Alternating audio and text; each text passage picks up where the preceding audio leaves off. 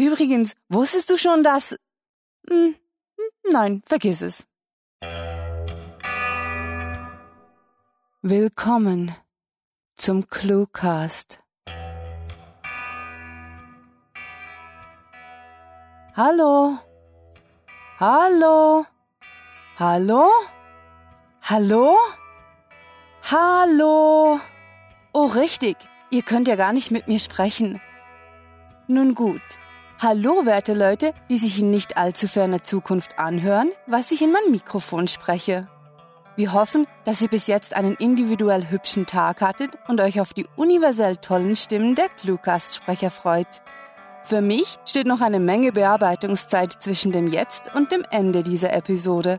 Trotzdem bitte ich euch jetzt schon, auch nach der Kurzgeschichte noch bei uns zu bleiben. Gleich nach dem Intro werde ich nämlich Informationen und Aktuelles für euch ins Mikro sprechen. Und jetzt, wie üblich und immer, wünschen wir viel Spaß mit der Kurzgeschichte.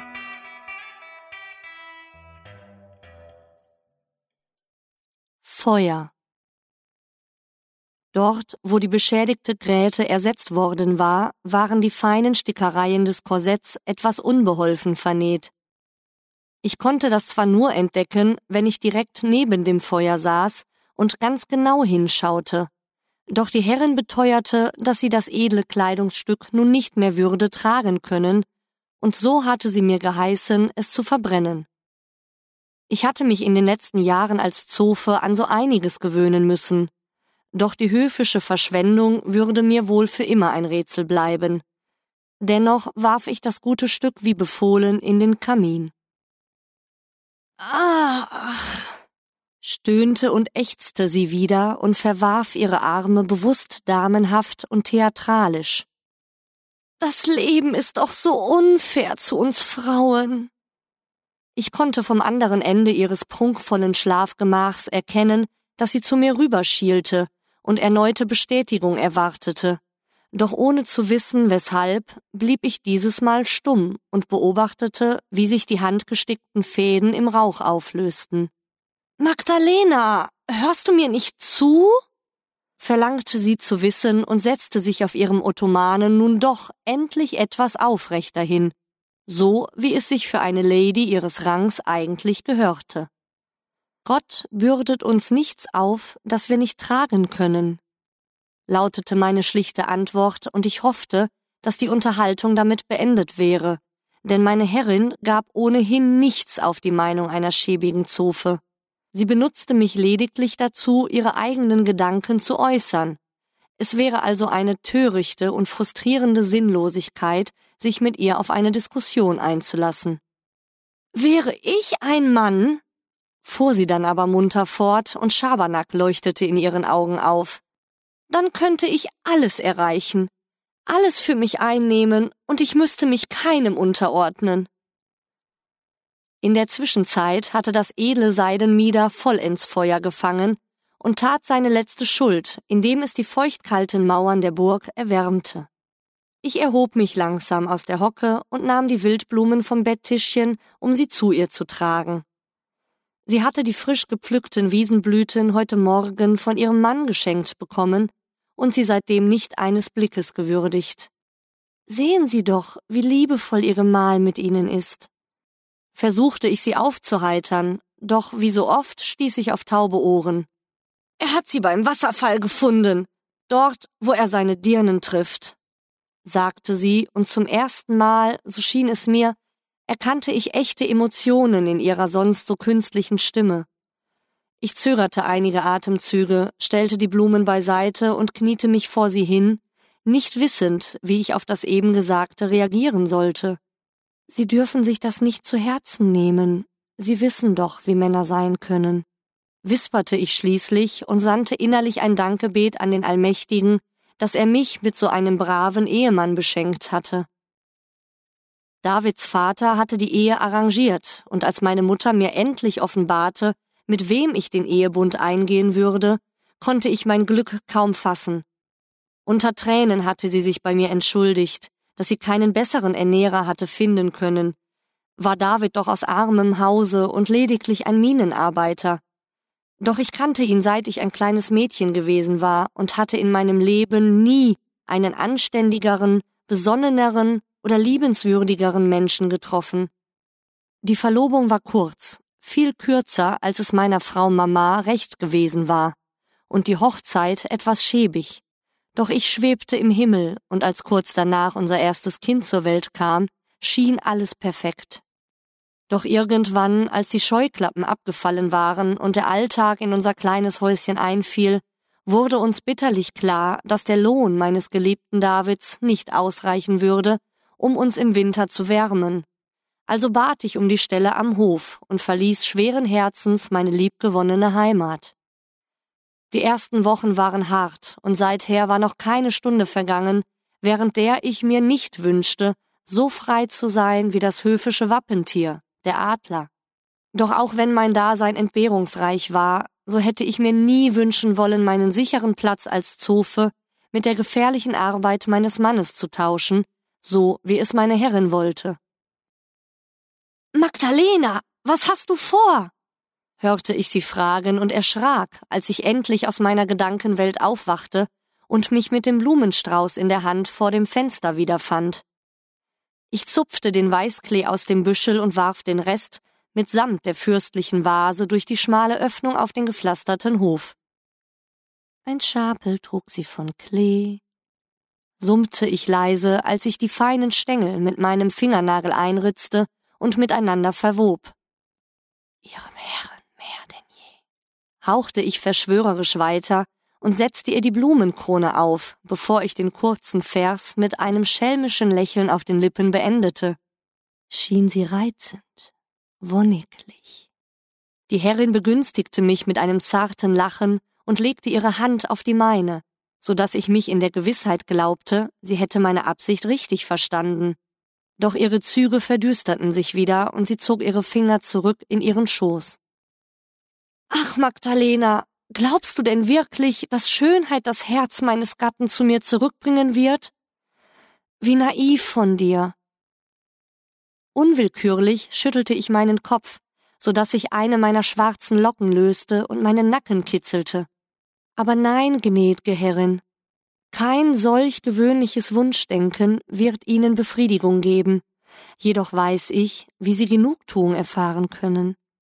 Aus Angst, jemand könnte uns belauschen, blickte ich mich in dem prunkvollen Schlafgemach um und horchte, wie das Feuer die letzten Stücke des Mieders verschlang. Es knisterte, als die feinen Fischgräten zu brennen begannen, und die Luft wurde erfüllt vom eigenartigen Geruch des Scheiterhaufens. Ich zuckte zusammen, als ich ihre kühle Hand erneut auf meine nunmehr blasse Haut legte und sie mit lodernder Neugier zu mir herabblickte. Was ist es, Magdalena? Wie kann ich diesen Kampf gewinnen? Es schien mir, als wäre sie in diesem Augenblick zum unschuldigen Kind geworden, das lernen will, die Welt zu erobern, und eine neuartige Wärme stieg in mir hoch, als wollte ich sie, die immer kalt und unnahbar schien, in meine Arme schließen. Sie geben ihm das, was er haben will. Reizen ihn, begann ich sanft und behutsam zu erklären. Und dann, wenn er gierig nach ihnen dürstet, wenn er ohne sie nicht mehr sein mag, dann unterliegt er ihrer Macht. Erstarrt vor Schreck versteinerte ich eine Weile und erwiderte ihre Umarmung nur schwankend, unschlüssig darüber, was von mir erwartet wurde. Du bist so weise, liebste Magdalena, schrie sie hell und jauchzend. Wenn er mir erliegt, dann kann ich wahrlich alles erreichen, alles für mich einnehmen und muss mich keinem mehr unterordnen. Im Hintergrund loderte das Feuer zu einem letzten Aufbäumen hoch, und während sie mich auf die Stirn küsste, wurde mir klar, dass ich gerade eben eine Flamme entfacht habe, deren Hunger ich nicht mehr zügeln konnte. Feuer diese Kurzgeschichte spielte am vorgegebenen Setting Burg und beinhaltete die Clues Wasserfall, Sinnlosigkeit, Wappentier, Weißklee und Wunschdenken.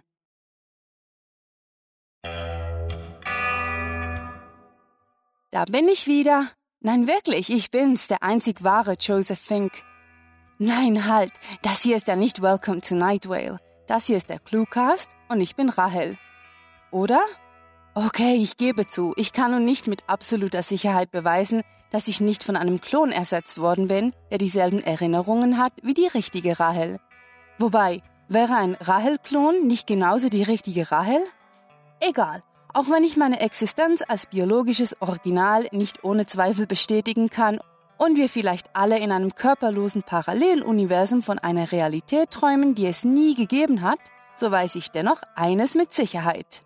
Auf cluewriting.de findet jeder, vom idealistischen Skeptiker bis zum philosophischen Pragmatiker, Kurzgeschichten, die die alltäglichen Pausen verkürzen. Und wer seine Augen dazu braucht, die Materie vor, über, unter oder hinter sich ständig auf Veränderungen zu überprüfen, muss dank dem Cluecast nun nicht mehr auf Literatur verzichten. Und da ich schon dabei bin, hier ohne Zuschauer in mein Mikrofon zu sprechen, könnte ich euch auch gleich nochmal auf den ClueWriting Schreibwettbewerb aufmerksam machen. ClueWriting möchte eure Worte, wenn es geht, gerne in eine Kurzgeschichte verpackt, die den unvorstellbar innovativen Titel Kurz trägt. Ob ihr beim Schreiben seltsame Selbstgespräche führt oder euch beobachtet fühlt, spielt dabei keine Rolle. Denn wie auch immer ihr Ideen spinnt, sind sie gut, werden sie in einer E-Book-Anthologie veröffentlicht. Und wenn ihr den großen literarischen Wurf landet, den Slam Dunk vom anderen Ende des Spielfelds, wird eure Kurzgeschichte vom Cluecast-Team verpodcastet. Die offiziellen Verpodcaster, also diejenigen, die euch die Clue-Writing-Geschichten so grandiotastisch vorlesen, existieren im Übrigen wirklich. Also so richtig und tatsächlich.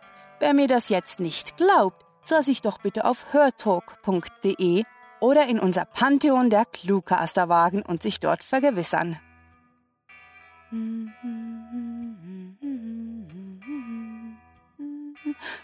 Ah, ah, stimmt, da war doch noch etwas.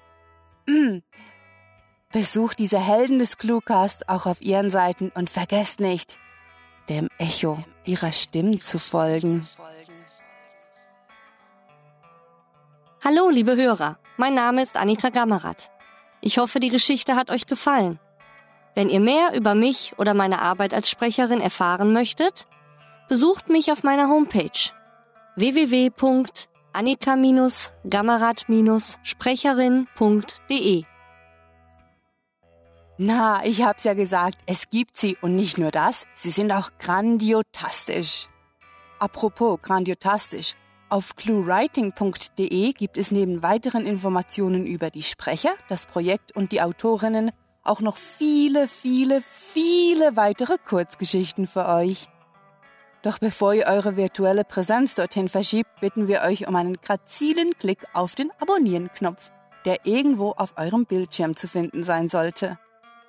Und solltet ihr denn wahnsinnig sein und von unserem Unsinn noch immer nicht genug haben, dann besucht uns doch auch auf den sozialen Medien also den Medien, die Teenagerherzen höher schlagen lassen und nicht denjenigen, die so tun, als könnten sie mit Toten sprechen.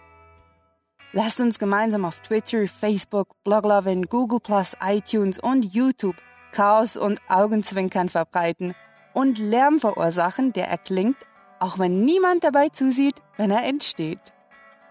Und jetzt kommt's, das fantastische Fantasiewort, das euch bedeutet, demnächst wieder ins reale Leben zurückzukehren. Mit fantastiliardischem Dank fürs Zuhören und den besten Wünschen. Eure Cluecaster.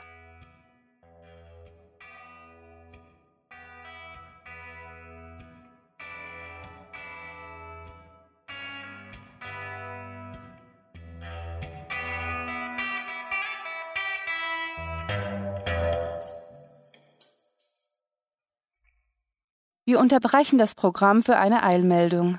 Heute wurden im Park mehrere streunende Hipster gesichtet. Die Polizei rät, Abstand zu halten und sie unter keinen Umständen mit Popkulturreferenzen zu füttern.